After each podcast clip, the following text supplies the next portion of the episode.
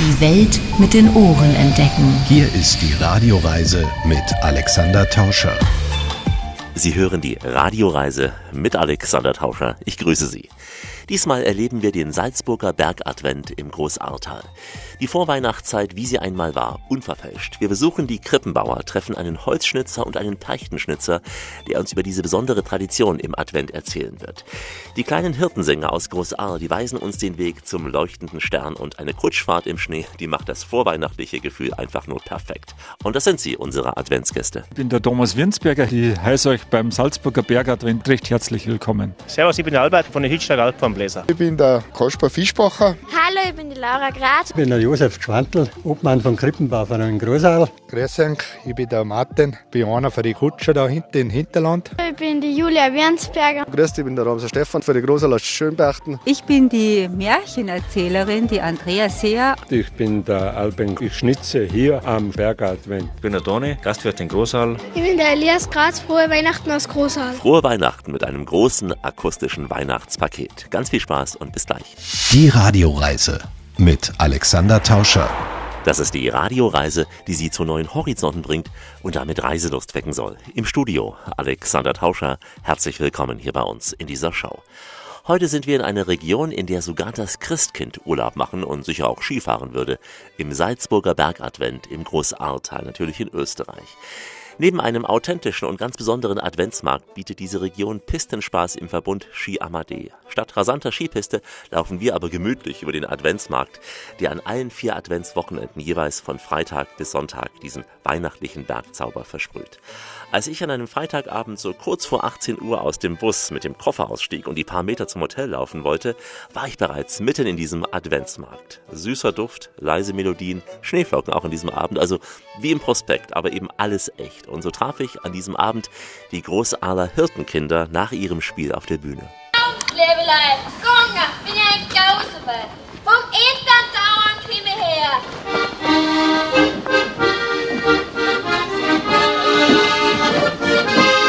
Kaspar Fischbacher. Das sind die Großaler Hirtenkinder. Ich studiere das musikalisch ein mit den Kindern und die haben wir eine Garde und das ist das Wichtigste und das passt gut und ich glaube, die haben das heute gut gemacht. Was ist das für ein Hirtenspiel, was Sie uns heute gezeigt haben? Das Hirtenspiel, das habe ich ein bisschen abgeändert, also das ist halt ein bisschen eigen. Wo der Lumba was du mit dem musst schreien, der tut zu deiner Sterne sein. Ein Engel hat uns heute verkündet, geboren ist Himmlischkind. Die Hirtenspiele sind eigentlich immer, ich sage relativ lustig. Also Anlehnung an die Bibel wäre die Herbergsuche, aber die haben wir da heute nicht dabei. Das sind nur die Hirten, denen ein Engel erschienen ist und die dann sie auf den Weg machen nach Bethlehem zum Stall zum Jesukindlein.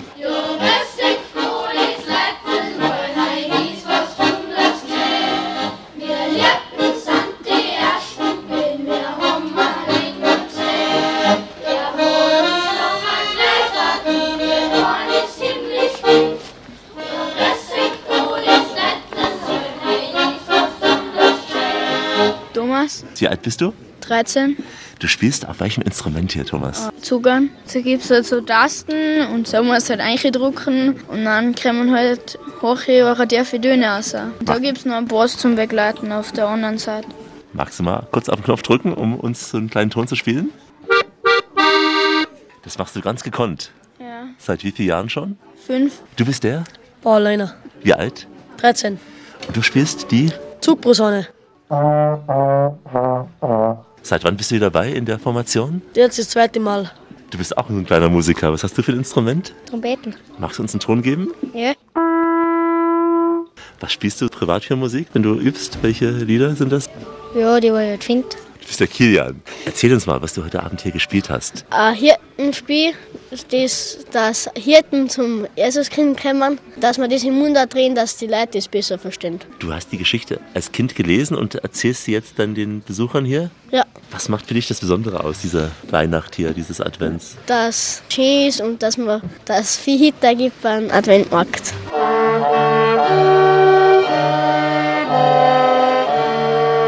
Servus, du bist die? Laura Graz.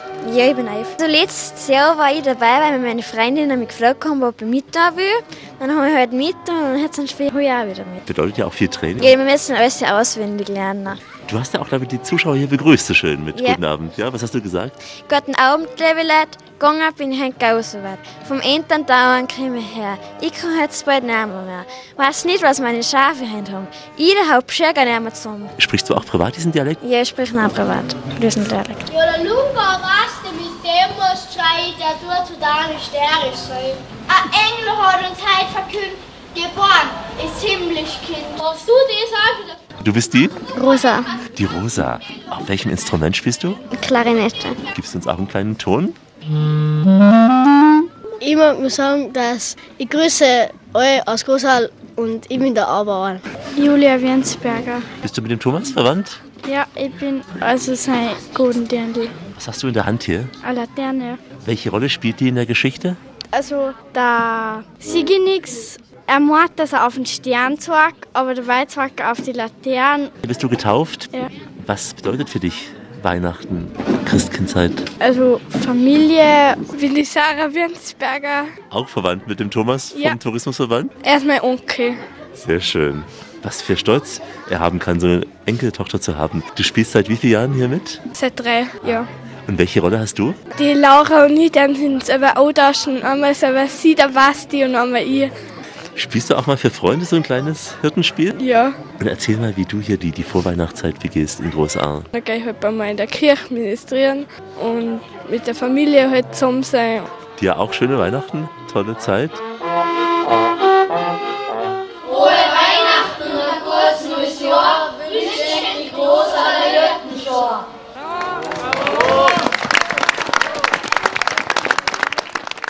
Applaus für die Hirtenkinder auf der winterlichen Bühne. Ein Hirtenspiel in einer Kulisse, die das Märchenbuch nicht besser präsentieren könnte. Der Salzburger Bergadvent im Großahrtal hat uns heute in die Alpen gerufen. Alexander Tauscher hier mit der Radioreise in der Weihnachtszeit. Wir erleben den Bergadvent im Tal der Almen als bewusste Gegenwelt zu den doch meist sehr wuseligen Weihnachtsmärkten in den Städten. Der Bergadvent im Großahrtal stimmt auf besinnliche Art und Weise auf das Weihnachtsfest ein. Dazu tragen Sänger, Hirtenkinder und Musikanten bei, sowie hier die Blasmusiker mit dem dezenten Adventsklang bereits im Hintergrund zu hören. Ja, Kernstück ist der, der Adventsmarkt in Großahr mit rund 30 kleinen Almhütten, in denen Kunsthandwerk oder auch Spezialitäten aus der Region angeboten werden.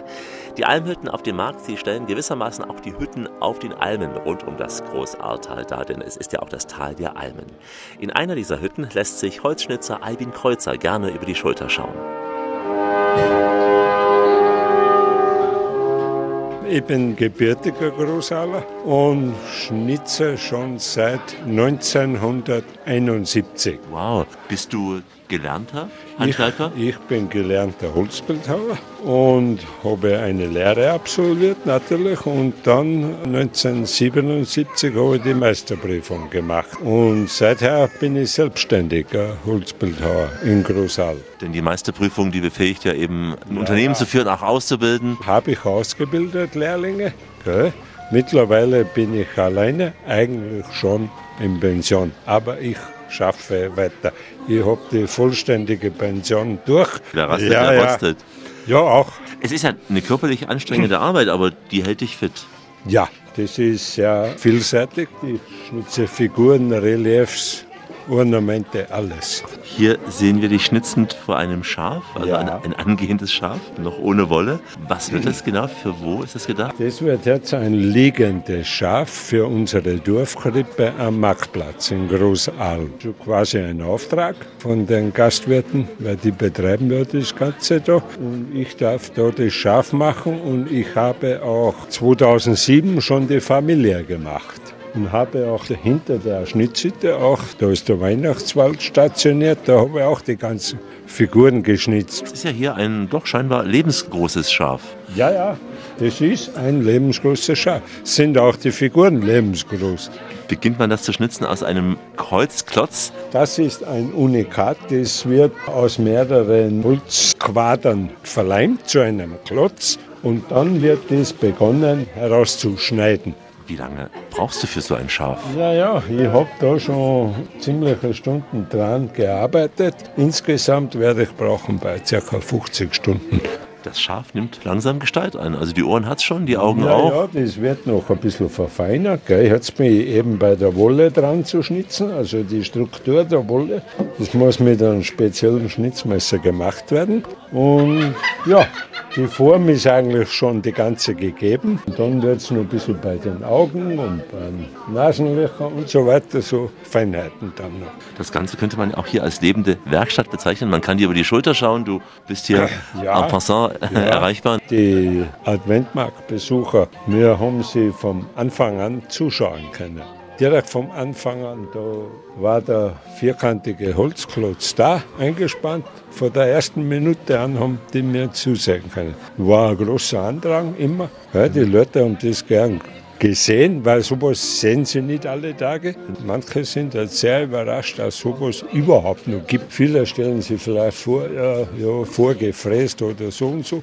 Das wird ja häufig so gemacht auch. Aber ich mache halt die Einzelstücke alles selbst und in meiner Werkstatt entwerfe sie vom Anfang bis zum Endausfertigung mache ich alles selbst. Ist eben Handwerk, deswegen auch der Das Name Handwerk. Pures Handwerk, würde ich sagen. Sehr schön, sehr schön. Ja, ja. Und ich nehme an, bei dir zu Hause hast du sehr, sehr viele selbstgefertigte Ja, ja, Figuren. selbstverständlich. Da habe ich sehr vieles. Kann mich jeder gerne besuchen, wenn Interesse vorhanden ist. Und viele lassen sich auch was schnitzen und das ist halt mein Geschäft. Ein schönes Geschäft, weil das, was du Ja, ja. schnitzt, ist dann bei den Leuten zur schönsten Zeit des Jahres zu Hause. Sich auch in Auch, Pyramiden, ja, kleine ja. Figuren, all das. Ja, die ganz die kleinen Figuren, die haben wir früher alles mit der Hand geschnitzt. Das passiert heute nicht mehr. Wenn es richtig Sonderanfertigungen sein müssen oder sollen, dann mache ich das hin und wieder schon. An Heiligabend sitzt du sicher mit einer schönen Tasse dann vor deinen Figuren und ja, ja, schaust das sie an. sowieso von früher noch, gell, vom Vater eigentlich noch. Vater hat ja früher die Figuren alle mit der Hand geschnitzt. Da gab es nichts anderes. Albin, ich wünsche dir, dass du ganz viele Jahre noch dieses Handwerk ausüben kannst, vor allem auch willst, dass du die Kraft hast, aber auch die Lust, die Begeisterung und dass du so vielen Menschen eine Freude damit machen kannst. Ja, danke. Ich mache das eben gerne. Ich mache das aus Leidenschaft. Und solange mir der Geist nicht ausgeht, mache ich das. Und die Gesundheit es zulässt. Wir wünschen dir nur das Beste. Danke.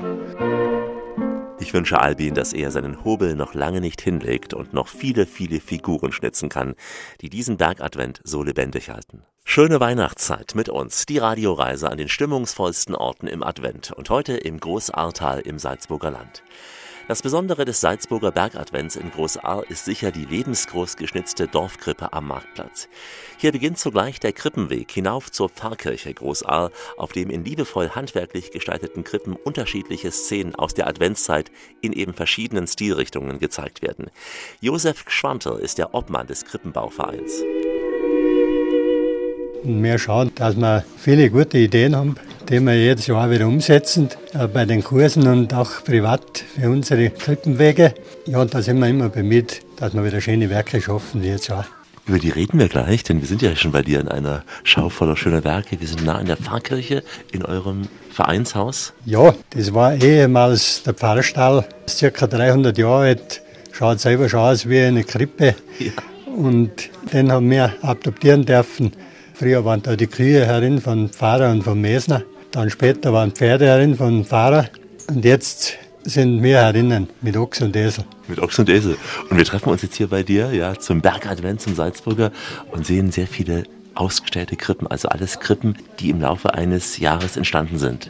Wir haben sehr vielfältige Krippen. Zum einen haben wir die Kurskrippen, die jeder für sich baut und dann nach Hause mitnimmt in die Wohnungen, da wo sie hingehören. Zum anderen haben wir auch viele Krippen gebaut, die für den Krippenweg bestimmt sind. Die stehen dann von Advent bis Lichtmess der Öffentlichkeit zur Verfügung. Und da haben wir eben verschiedene Themen, wie auch ein Franziskus, auch andere Themen, was vom Leben Jesus eigentlich dabei und natürlich auch Weihnachtskrippen. Es beginnt damit, dass man sich bei euch schon, nehme ich an, früh im Herbst oder sogar im Sommer trifft.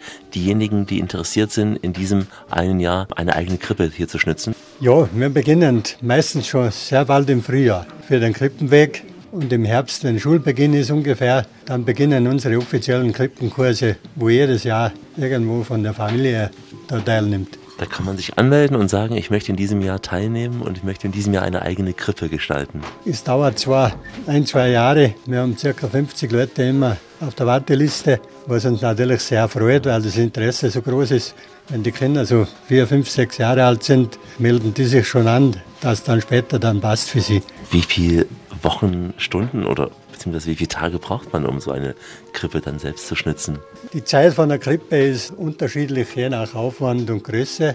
Aber in der Regel sind wir so bei 40, 50 Stunden am Kurs. Die anderen Krippen für den Krippenweg, die sind natürlich aufwendiger. Da geht es schon 100 bis 200 Stunden und auch darüber schon manchmal. Und diejenigen, die sich dafür anmelden, haben die gewisse handwerkliche Vorkenntnisse, Fertigkeiten, haben eine gewisse zumindest Geschicklichkeit in der Hand? Ja, es ist ganz unterschiedlich. Speziell Frauen halten sich da sehr zurück. Die glauben immer, sie können das nicht und die sind dann oft sehr gut drauf, handwerklich und geschicklich. Es gibt viel zu wenig Frauen im Handwerk, nicht nur in Österreich. Ja, die Frauen sind immer ein bisschen im Hintergrund. Bei uns Gott sei Dank jetzt nicht mehr. Wir haben jetzt eher die Mehrheit von den Frauen. Und was da ganz toll ist, weil das zieht sich dann in die ganze Familie hinein. Auf was kommt es an? Ja, man braucht zuerst einmal eine gute Idee. Da ist dann oft unterschiedlich. Zudem sind wir auch da, dass wir da ein bisschen weiterhelfen. Ja, denn wir sehen jetzt ein Haus mit Stall und Tieren, das wird alles von Hand gemacht. Das heißt, die Frage ist, mit was beginnt man? Beginne ich mit den Tieren oder doch mit dem Haus oder mit dem Stall? Wir beginnen schon fast immer mit dem Haus zuerst. Natürlich müssen wir dann wissen, welche Figuren sind drauf, wie groß. Es muss ja alles stimmig sein. Und dann wird das andere dazugebaut, das Gelände. Das wird dann zum Schluss dann ausgeschmückt. Ihr seid immer dabei, ihr Krippenschnitzer habt das beruflich gelernt? Das ist schon eher ein Hobby, aber ich habe drei Lehrjahre gemacht zum Krippenbaumeister, aber das sind private Kurse vom Landeskrippenverband ja, und die anderen haben sich so einfach angelernt äh, vom Interesse her. Wir sind eine ganz eine tolle Gruppe jetzt. Sehr schön. Wir hören ja, die Türe geht auf und zu, also immer mehr Besucher strömen rein und raus. Kinder vor allem auch. Wie viele Krippen sind in diesem Jahr entstanden hier? Wir haben jetzt ca. 25 Krippen herinnen, wobei die meisten heuer entstanden sind. Diese Krippen bleiben jetzt hier bis zum vierten Advent und dann kehren sie hin zurück, wo sie gebaut wurden oder wo sie zumindest gedanklich erschaffen wurden zu Hause und stehen dann in der guten Weihnachtsstube. Ja, das ist eigentlich das oberste Ziel.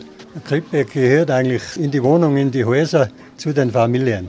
Das ist eigentlich der Ursinn von der Krippe, dass sie die Botschaft eigentlich in die Familien bringen, wo die Kinder dann auch vielleicht ein bisschen umspielen können. Es ist zwar ein bisschen schwierig, wenn das so fein ist und das nichts kaputt macht, aber wenn sie sich ein bisschen beschäftigen können, ist das natürlich sehr gut. Und dadurch auch dann quasi den Gedanken der Kirche mit auch bekommen, ja? Genau, das ist eigentlich das oberste Ziel, dass wir unseren Glauben da mit verbreiten können und das praktisch das größte Heilsgeschehen in der Geschichte der Menschheit, dass das ein bisschen in den Vordergrund gerückt werden kann. Und jetzt zur Zeit ist ja das besonders wichtig. Auf jeden Fall.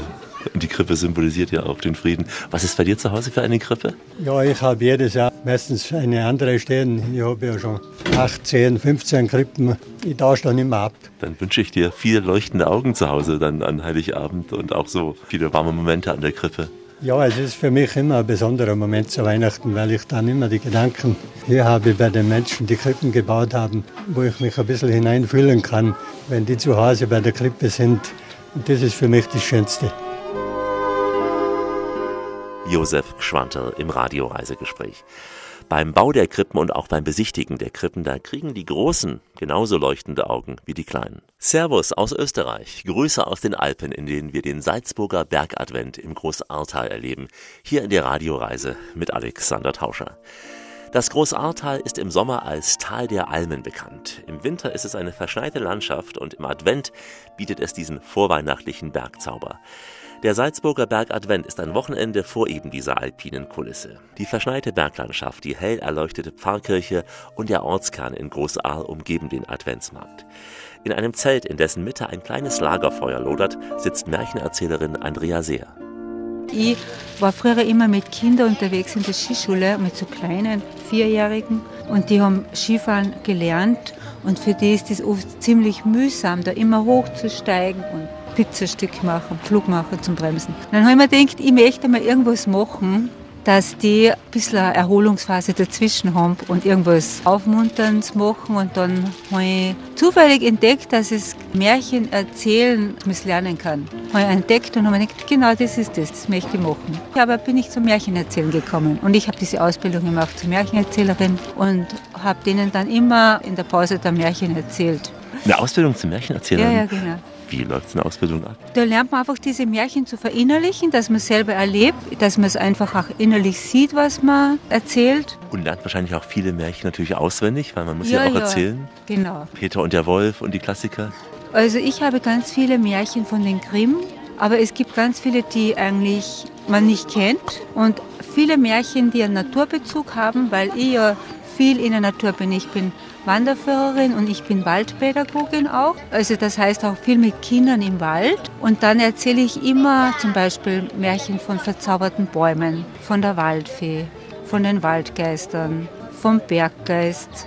Gibt es auch Märchen, die nur hier in der Region handeln, Ja. im Salzburger Land, sogar im Großaltal? Schon, schon, ja. Es gibt schon Sagen von der Gegend, auch von Salzburger Land gibt es spezielle Sagen. Und hier treffen wir uns ja, Andrea, vor deinem quasi Märchenzelt. Das heißt hier Märchenstunde, ist aber ein Zelt. Man könnte es fast als skandinavisches Lavo bezeichnen. Also Ja. die Holzbalken in die Höhe und unten das Feuer. Ja, ja. Das Lagerfeuer und das hat natürlich noch eine besondere Stimmung, weil das Feuer an sich schon eine große Wirkung hat einfach. Drumrum Baumstümpfe mit schönem Schafsfell überzogen und darauf nehmen dann gleich die kleinen Platz. Genau. Und du sitzt dann auf einem dieser Ja, Stümpfe. ich, genau, ich sitze auch da im Kreis und erzähle dann die verschiedensten Geschichten. Schaue mir dann gerade an, wer so da ist, welche Altersgruppe so. Und dann entscheide ich das eher spontan, was gerade kommt. Wenn es die drei bis vierjährigen sind, musst du anders sprechen als fünf, sechsjährige. Ja, ein bisschen andere Märchen vielleicht. Bis in welches Alter kommt man zu dir ins Zelt? Naja, es gibt welche, die kommen jedes Jahr wieder und die sind mittlerweile echt schon ziemlich groß, so kleine Jugendliche. Wie viele Märchen erzählst du am Stück dann? Also immer drei Einheiten und pro Einheit sind es ungefähr vier Märchen. Und das sind ja noch die Kinder, die sich also noch so etwas erzählen lassen, die also nicht nebenbei ein Smartphone haben Na, und na, unkonzentriert sind, sondern dich sicher Na. mit leuchtenden Augen anschauen. Das ist echt ruhig, das wird still und die sind total aufmerksam. Also wirklich. Ich habe aber zwischendurch ein bisschen Flöte dabei. Genau, zwischen den Märchen, so kleine Instrumente, das Ganze zu untermalen.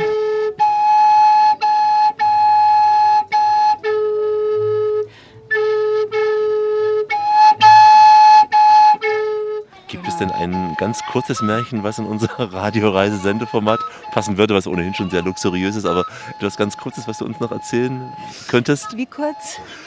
Eine Minute? Eine Minute, okay. Okay, boah. Wir schaffen es nicht in einer Minute, ein Radioreisemärchen zu erzählen. Dazu sind die Autoren dann doch zu intensiv gewesen Ja, beim Schreiben. ja, ja, Aber wir können ja mal beginnen mit Es war einmal oder es begann so und so. Damals war es. Ja, vor langer, langer Zeit, da lebten zwei Königssöhne und die wollten heute unbedingt in die weite Welt hinaus, weil sie neugierig waren, wie es da draußen zugeht. Und zu Hause, da war noch ein Bruder, der Jüngste, den alle Dummling nannten, weil jeder meinte, der wäre dumm und kann nichts. Und die zwei älteren Brüder waren dann unterwegs draußen in der weiten Welt und sind in ein so ein wildes und wüstes Leben geraten, dass sie den Weg einfach nicht mehr zurückgefunden haben.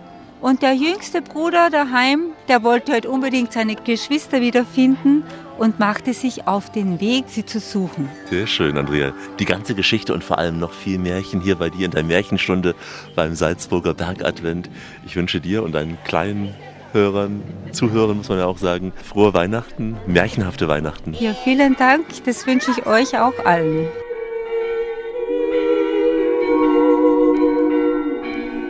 Ja, das sind Momente, in denen man sich wünscht, nochmal Kind zu sein. Für einen Augenblick zumindest, hier im Salzburger Bergadvent.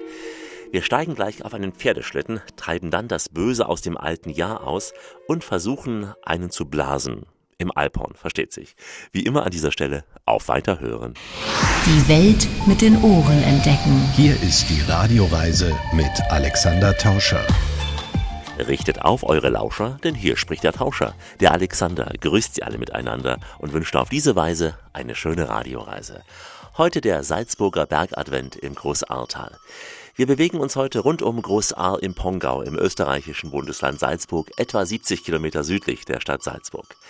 Das Großahrtal trennt die hohen von den niederen Tauern. Es erstreckt sich von der Ahrscharte auf mehr als 2200 Meter Höhe über Hütschlag, wo wir gleich hinkommen werden, auf gut 1000 Meter Höhe bis hin nach Großahr und auch in die Lichtensteinklamm dann auf gut 900 Metern.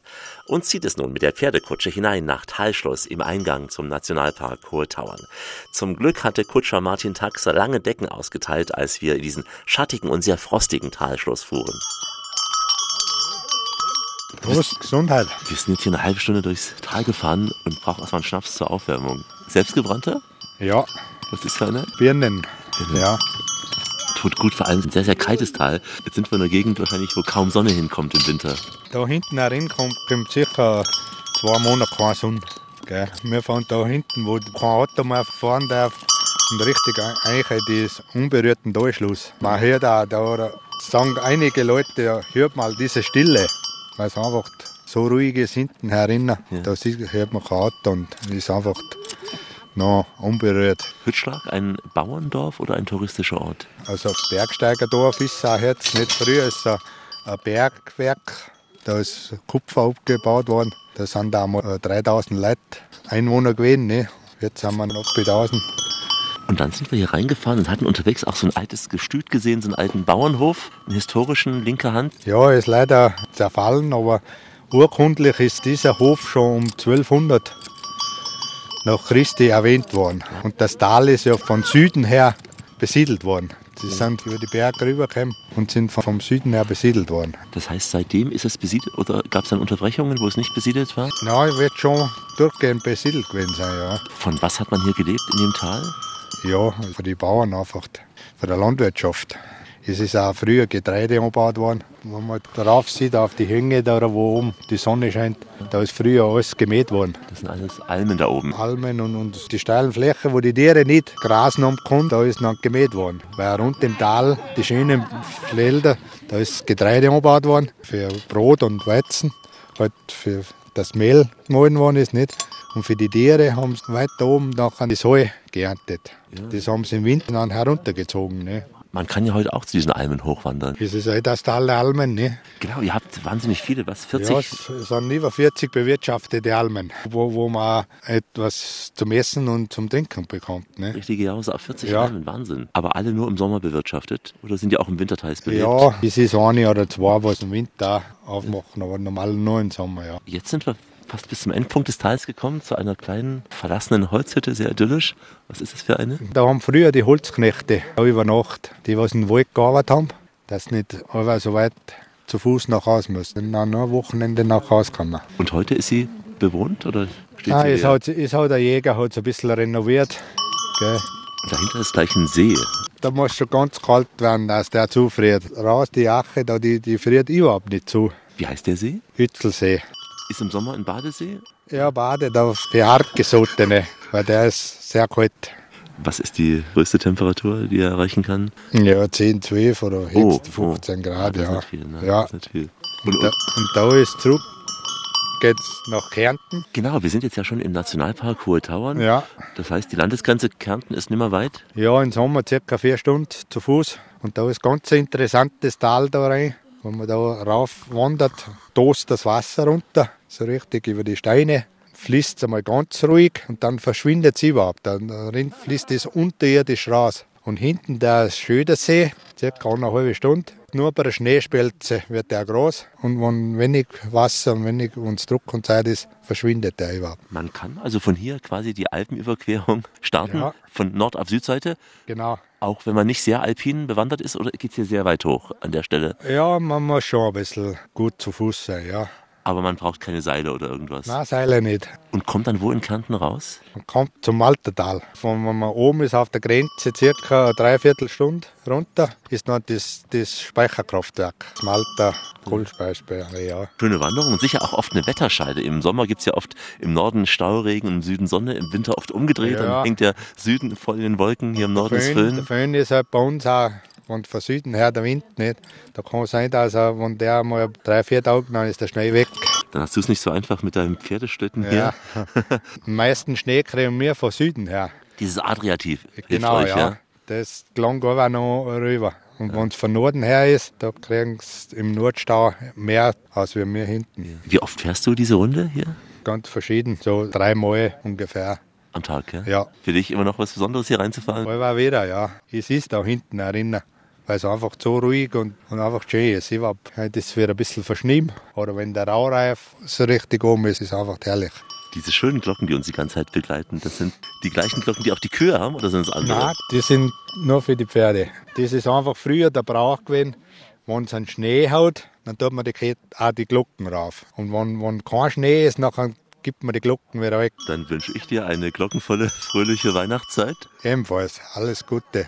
Diese Naturglockenklänge ersetzen doch jedes Jingle Bells, aber nichts gegen vorweihnachtliche Romantik heute im Salzburger Bergadvent. Hier ist Rias, Reise im adventlich Schönen, nämlich im Großahrtal. Aus Österreich meldet sich Alexander Tauscher und die Radioreise mit Geschichten vom Salzburger Bergadvent. Auf dieser weihnachtlichen Reise ins Salzburger alpine Land, da lernen wir viele Bräuche und damit auch Geschichten des Großahrtals kennen.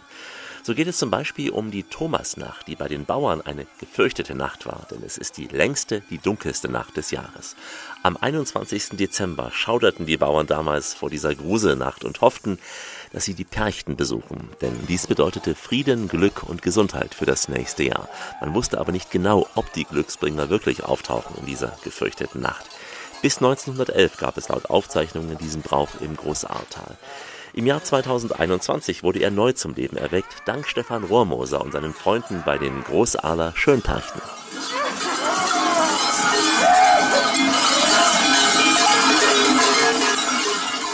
Das ist ganz ein alter Brauch, den was aber im Tal schon gegeben hat. Und den haben wir jetzt wiederbelebt. 2011 ist eigentlich einmal gegangen für die Berchten im Tal. Und 100 Jahre später haben wir wieder angefangen mit denen. In der ersten Rauhnacht, am 29. Dezember, gehen wir. Und im Hintergrund ist eigentlich das Austreiben für die bösen Geister und den Winter vertreiben. Und da ist ja die Wintersommerwende am 21. Und durch das ist eigentlich der Tag gewählt worden. Am 21. kommen die Bösen oder die Guten? Zuerst die Bösen gehen voraus. Die kehren eigentlich das Schlechte aus dem Jahr aus.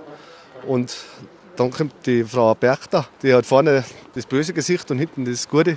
Und hinter der Berchter kommen dann die schönen Berchten, was man da sieht, da mit, mit den Kappen und allem drum und dran. Ein Umzug durch das Dorf? Nein, das ist ganz altbewährte Sache. Da gehen wir nur von Bauer zu Bauer, von Landwirt zu Landwirt und sollte keine Tourismusattraktion sein, sondern richtig der Brauchtum. Ihr geht von Bauer zu Bauer. Mit welcher Botschaft? An Fried, an Reim, an gesund für das nächste Jahr noch. Also ihr seid verkleidet? Genau, jeder hat eine Maske auf. Äh, Es sind nur Männer dabei, keine Frauen. Das ist zwar in der heutigen Zeit nicht mehr so einfach. Aber das halten wir bei. Tradition muss man pflegen. Genau. Wir sehen ja hier die verschiedensten Masken. Also einmal hier ein schnurrbärtiger, gut aussehender Mann, aber eben auch jemand, der sein Gebiss da zur Schau stellt, im Totenkopf. Ja, das ist da vor uns haben wir jetzt den, den Hauptmann, das ist für die Schönberchten der Hauptmann, der dirigiert die für die Salve, der macht die ganze Prozedur und dem müssen wir auch ein bisschen folgen, dass das alles ein bisschen Ordnung hat. Und die, so da hinten man Tod und da, da hat man die Überhand nicht, aber auch so, weil die kann man von selber. Das kann man sich nicht aussuchen. Irgendwann kommen die Typen leider, Ja, ja, ja. Hoffentlich erst in Jahrzehnten. Hoffentlich, ja.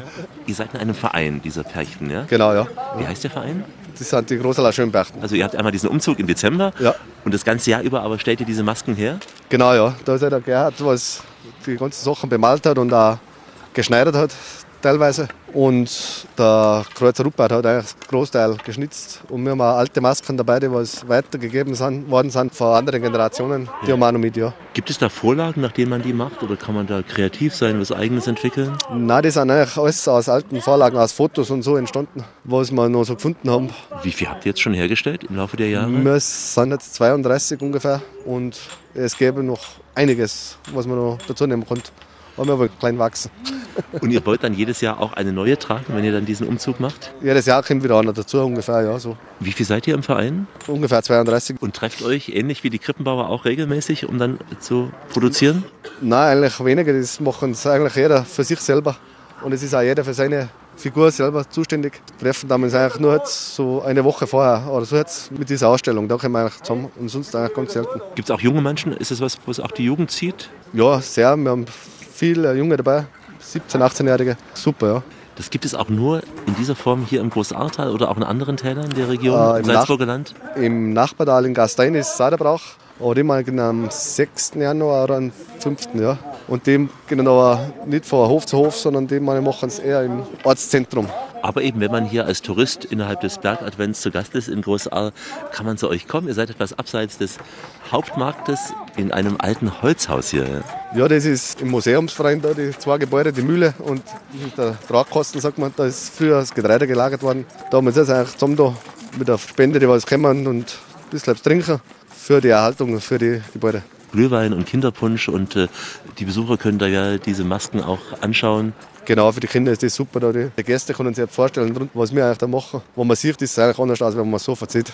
Es gibt ja einige Gespenstige, wie die Dame da. Wie heißt die, die mit diesen vielen Hörnern? Ah, das ist die richtige Berg, die Schirchbercht. Das ist dieses böse Weib. Nein? Das ist ein Mann. Das ist ein Mann, ja. ja, ja. Aber sonst muss man auch schauen. gell. Ich weiß. Das ist dann dieser Der Tod. der Tod Ja. und der andere ist der Das ist Hauptmann. der Hauptmann, der dirigiert die Schönberchter, was wir da hinten sehen. Das sind jetzt zwei davon.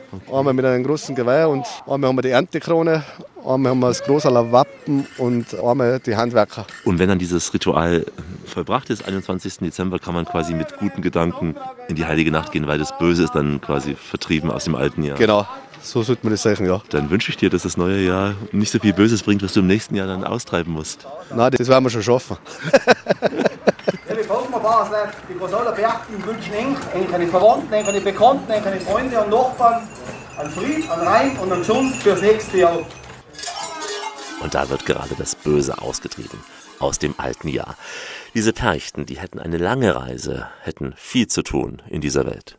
Im Äther, im Web oder auf der App. Wir finden ihn jedes interessierte Ohr. Die Radioreise mit Alexander Tauscher feiert heute den Salzburger Bergadvent und genießt die alpine Winterlandschaft. Wir hören heute weihnachtliche Klänge und haben gedanklich den Geruch von Mandeln, Bratäpfeln oder auch Bauernspeck in der Nase. Das Ganze vermischt sich mit diesem würzigen Aroma von Punsch oder auch Glühwein. In den Auslagen der Hütten des Salzburger Bergadvents, da sehen wir Selbstgemachtes der Bäuerinnen und Bauern. Es werden von Hand gefertigte Krippenfiguren oder auch Basteleien aus Holz, Stroh sowie Keramik angeboten. Und dazwischen ertönt ein von weitem dumpfer, von nahem aber sehr warmer Ton der Alphornbläser. Ich traf Albert Rohrmoser von den Hüttschlager Alphornbläsern und Christoph Killner von den Pongauer Alphornbläsern.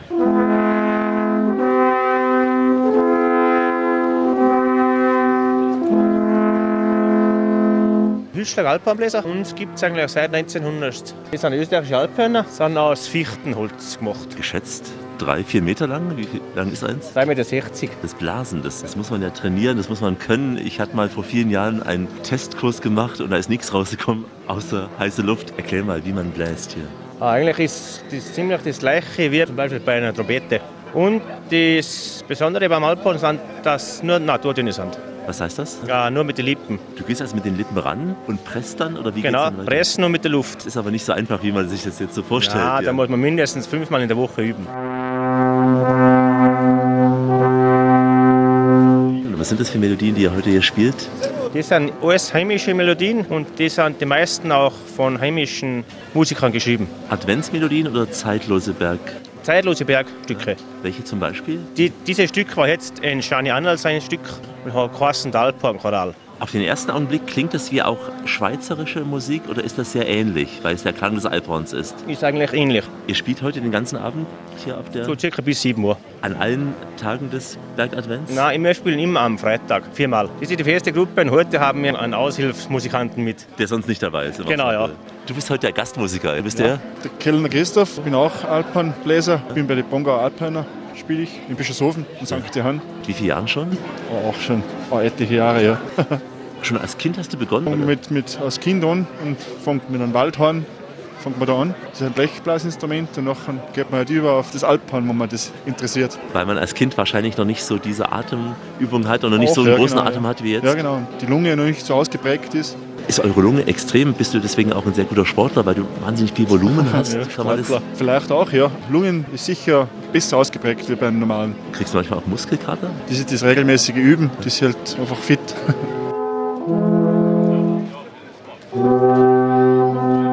Wenn ihr übt, wo übt ihr da? Bei uns im Probelokal. Das heißt, es ist egal, ob man es im Raum macht oder draußen, das ist vom Training her egal. Das ist egal, ja, genau. Wie lange dauert so ein Training? Ja, eineinhalb Stunden. Nachher noch ein bisschen jausen und ein Bier trinken. Das ist anstrengend. Da muss man regelmäßig üben. Das geht sich ja auch übers Zwergfell, vom Atmen her, oder? Ja, genau. Seit wann machst du schon?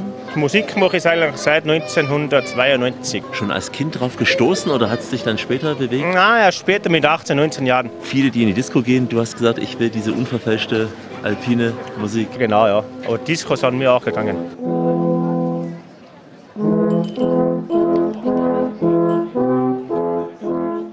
Wir stehen jetzt hier mit dir vor einer wunderbaren Kulisse, wo der Berg Advent, es schneit ganz leicht. Was bedeutet es für dich hier in Großer Aar? Eigentlich, so wie es heute ist, ist eigentlich ein schöner Wintertag und so unterhaltsam. Auch heute Abend geht ihr noch gemeinsam ein Bier trinken oder ein Glühwein? Ja, genau. Heute trinken wir noch ein, zwei Bier noch und gehen wir nach Hause. Und wie sieht es zu Weihnachten direkt aus? Heiligabend, erster, zweiter Feiertag? Spielt ihr da auch? Ja, beim Weihnachtstag spielen wir nicht, aber am 26. Ah, das ist so ein, in, in der Kirche in Wagrein beim Josef Mohr Gedächtnis singen, da spielen wir immer. Wo tretet ihr auf, wenn ihr nicht hier beim Bergadvent dabei seid? Ah, eigentlich in unserem Bezirk Bonga. Auch im Sommer auf Almen? Sommer auch, genau, ja. Sommer, Sommerfeste und so Almfeste und auch kirchliche Anlässe. Das heißt, die Musik kann auch mal etwas fröhlicher sein, etwas getragener? Da kann man fröhlich sein, getragen, genau. Wenn ich als Tourist auch gerne mal in so eine Alphorn blasen will, bietet ihr für Urlaub etwas an? So ein Schaublasen reinschnuppern? Nein, normal bietet man nichts ein, aber ab und zu kann schon jemand rein oder probieren.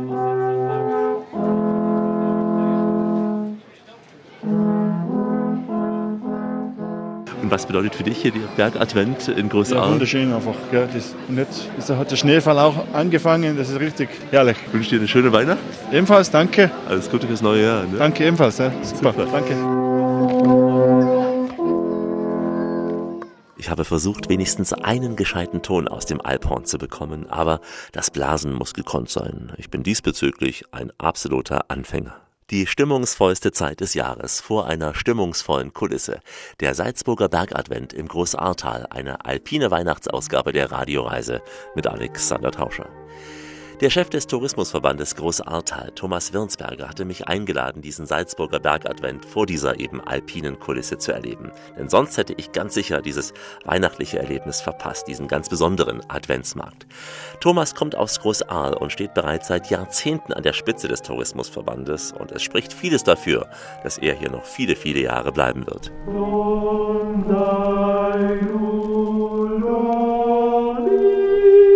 Uns geht es darum, die Tradition zu bewahren und das so zu zeigen. Die Uridee damals war ja mal, dass wir zur Belebung der Wintervorsaison also ein bisschen ein Winteropening, Ski-Opening machen. Und da haben wir gleich ein bisschen einen Gegenwind von der Bevölkerung bekommen und haben gesagt, seid ihr verrückt, ihr könnt ja kein Rockkonzert machen in der stillen Zeit, in der ruhigen Zeit.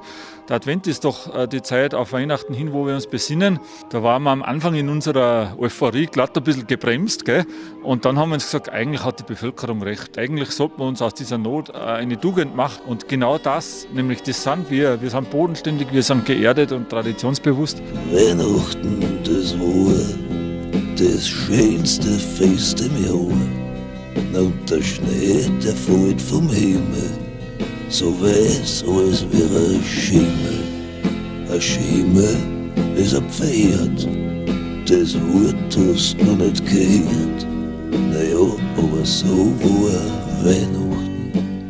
Bei uns ist eben ein Hirtenspiel, das braucht. Bei uns gibt es das Anklöckeln, wo die von Haus zu Haus gehen. Wir sind ja das Tal der Almen im Großalter. Wir haben 40 bewirtschaftete Almhütten, sind als Wandergebiet im Sommer bekannt und haben gedacht, wenn wir Bergadvent machen, dann machen wir nicht dasselbe wie Salzburg, Nürnberg oder die großen Christkindlmärkte. Na, wir holen so quasi optisch die Almen vom Berg runter ins Tal, haben dann diese Adventmarkthütten gebaut. Wir haben 30 Hütten, alle sind sie gleich, aus bis zu 300 Jahre alten Holz gefertigt und haben die schön dekoriert.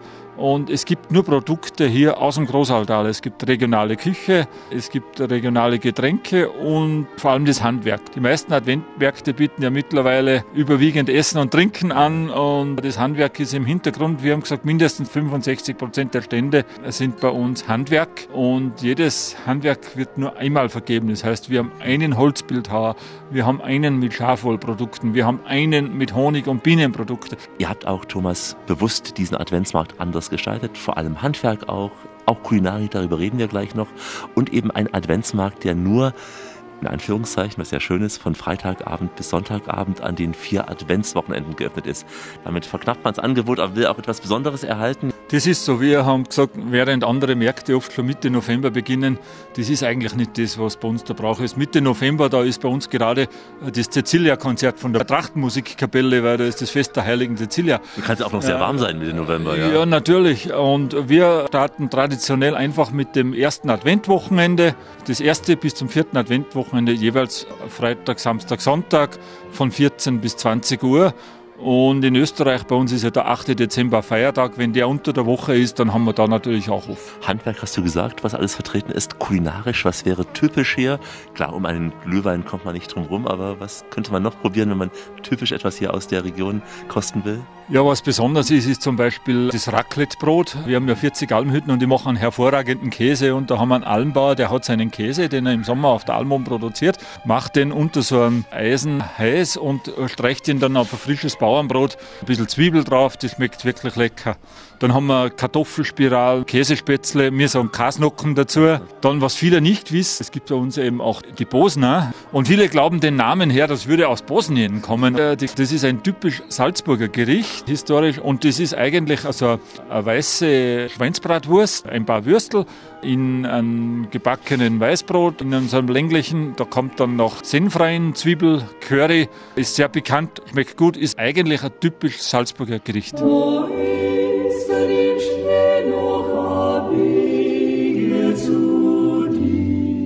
Die Pfarrkirche thront über äh, ist unsere barocke Kirche und vom Ortszentrum hinauf, da gibt es den sogenannten Krippenweg. Was im Großaltal sehr speziell ist, ist das Krippenbrauchtum und das Krippenbauen. Und wir haben 15 verschiedene Krippen. Vom Ortszentrum geht's los mit der lebensgroßen geschnitzten Dorfkrippe, die ist aus Zirbenholz gefertigt von zwei einheimischen Bildhauern. Vom Albin Kreuzer, der hat die Heilige Familie gemacht und vom Atelier Astei, vom Rupert Kreuzer. Und der hat dann die Hirten gemacht und die Schafe dabei. Und das ist die erste Krippe. Und dann geht man die, die Kirchgasse hoch und sieht da die verschiedensten Krippen. Und wenn dann der Bergadvent vorbei ist und das heilige Fest nun wirklich beginnt, ist es sicher noch besonders ruhig hier in diesem Ort. Dann zieht der Adventsmarkt in die Wohnungen hinein. Ja, der Adventmarkt, der endet ja vor Heiligabend. Es gibt auch Märkte, die mittlerweile bis über Silvester laufen. Auch das wollen wir hier nicht. Dann letztendlich soll auch wieder ein bisschen Ruhe in die Familien kommen. Und die Krippen, die oben in der Ausstellung sind, die ist ja jede gebaut für einen bestimmten Platz. Jede ist quasi im Besitz des Erbauers und die holen alle am 23. am Abend ihre Krippe ab und dann kommt die nach Hause in die Häuser und dann wird zu Hause dann Weihnachten gefeiert. Wünsche ich dir auch ein frohes, gesegnetes Fest, Thomas. Ja, danke, das wünsche ich euch auch allen. Frohe Weihnachten und viel Gesundheit im neuen Jahr. Wenn der Adventsmarkt seine Schotten dicht macht, dann locken andere Dinge im Große Ahrtal. Zum Beispiel Wandern und Kulinarik. Wir bleiben gleich am Marktplatz. Die Radioreise mit Alexander Tauscher geht langsam in die Schlussetappe. Heute vom Salzburger Bergadvent. Langläufer finden rund um Großaal, zum Beispiel von Hütschlag bis in den Talschluss, rund 25 Kilometer bestens gespurte Loipe mit Klassik- oder auch Skatingspuren.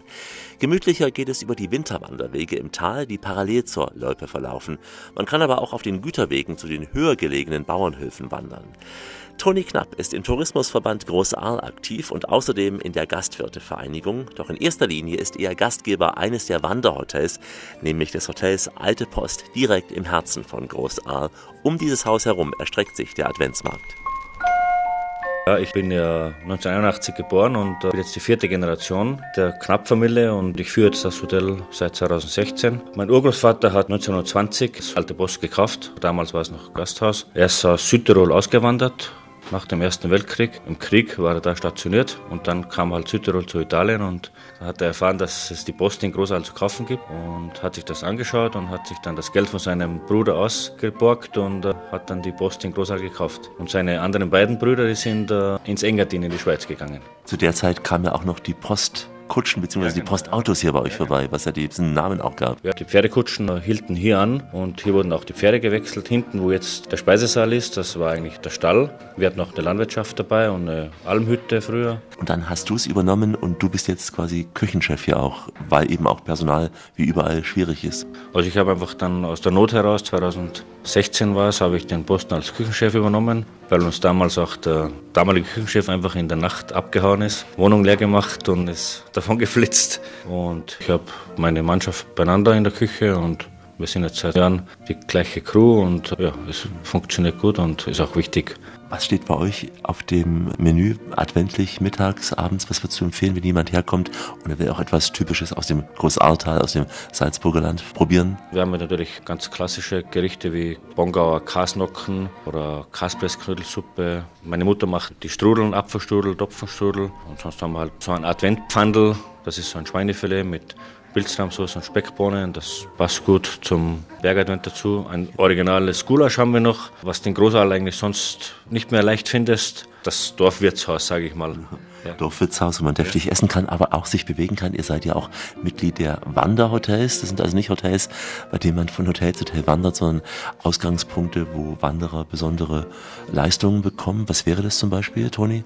Ich glaube, wir waren auch Gründungsmitglied. Da gibt es dann sehr strenge Qualitätskriterien, wenn man sich entschließt, da beizutreten. Also man muss das ganze Wanderequipment vor Ort zum Verleih haben, kostenlos. Man muss geprüfte Wanderführer haben.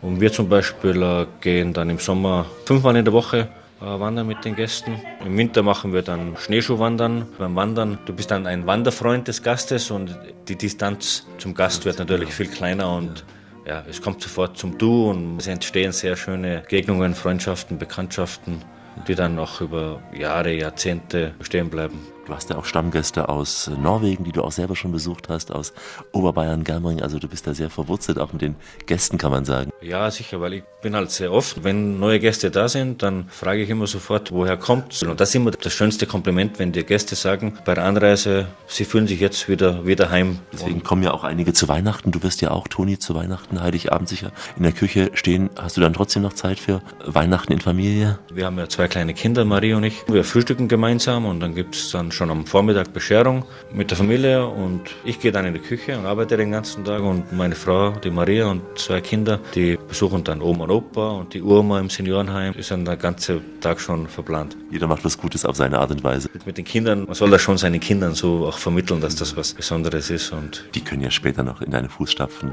treten und dann das übernehmen und auch Weihnachten hier arbeiten. Ja, genau. Schauen wir mal. Schauen wir mal, das sehen wir schon. Unser Salzburger Bergadvent, der klingt nun allmählich aus, aber wir haben weitere weihnachtliche Sendungen aus den Alpen. Direkt aus Salzburg gibt es eine Sendung, in der wir zum Beispiel über den weltberühmten Christkindlmarkt laufen. Und ein paar Kilometer südlich des Großartals in Heiligenblut begleiten wir die Sternsinger, eine jahrhundertealte Tradition in dieser heiligen Gemeinde in Kärnten. Wir hätten auch eine weihnachtliche Sendung aus der Schweiz, nämlich aus Zürich. Und auch Sachsen ist zu Weihnachten eine Reise wert. Mit uns geht es da nach Dresden auf den Striezelmarkt oder auch nach Salzburg Streifen im Erzgebirge zu den Pyramidenbauern. www.radioreise.de. Hier gibt es die Podcasts und die Blogs mit vielen Bildern und Texten, auch mit Impressionen natürlich vom Salzburger Bergadvent radioreise.de und überall da, wo man unterm Tannenbaum gerne gute Podcasts hört. Und damit sage ich zum Abschied Goodbye, au revoir, ciao, adios, sajan, bislat, bis vidania und tababachania, chadet, totziens, haida, farewell, hyvasti, antio, ayowomba, gülgül, dovidjenje, ilakwa und shalom. Und natürlich Servus aus dem Salzburger Bergadvent. Frohe Weihnachten wünschen die Großtaler Hirtenkinder und all die anderen Gäste dieser tollen Radioreise. Ihr Kinderlein kommet, oh kommet doch an. Servus, da ist Albert von Hilstag Alpenleser und ich wünsche euch noch einen schönen Bergadvent. Fertig. Ich möchte mich verabschieden und möchte allen ein fröhliches, gesundes neues Jahr wünschen und eine schöne Weihnachtszeit und einfach eine ruhige, besinnliche Zeit, so wie es bei uns hinten im Torschluss ist. Schwantl Josef, ich wünsche allen Krippenfreunden und Krippenbegeisterten frohe und gesegnete Adventszeit und eine besinnliche Weihnachtszeit und ein gutes, gesundes neues Jahr. Vielen Ich bin die Andrea und wünsche euch euch noch eine schöne Weihnachtszeit aus Großal. Dann wünsche ich Ihnen schöne Weihnachten, gesundes neues Jahr und vielleicht zeigen wir uns einmal bei unserem Berchtenumzug. Der Ramser Stefan war das jetzt. Danke. Hallo, ich bin die Sarah Wiansberger und frohe Weihnachten aus Großal. Albin Kreuzer aus Großal. Liebe Hörer, ich möchte euch allen frohe Weihnacht wünschen. Gesundheit und vielleicht können Sie mich mal besuchen kommen. Servus, da ist der Toni vom Hotel Alter Post in Großal. Ich wünsche euch schöne Weihnachten, eine besinnliche Adventszeit, alles Gute und Servus, vierte. Der Thomas Wirnsberger vom Tourismusverband Großaltal. Ich wünsche euch allen einen schönen Advent. Danke, dass ihr dabei wart und wir sehen uns hoffentlich bald. Wir wünschen euch schöne Weihnachten. Frohe Weihnachten und ein gesundes neues Jahr. Natürlich immer mit uns im Ohr. Bleiben Sie schön reisefreudig, meine Damen und Herren, denn es gibt noch mindestens 1000 Orte in dieser Welt zu entdecken. In diesem Sinn, wie immer, bis bald. Das war die Radioreise mit Alexander Tauscher. Alle Podcasts und Blogs auf radioreise.de.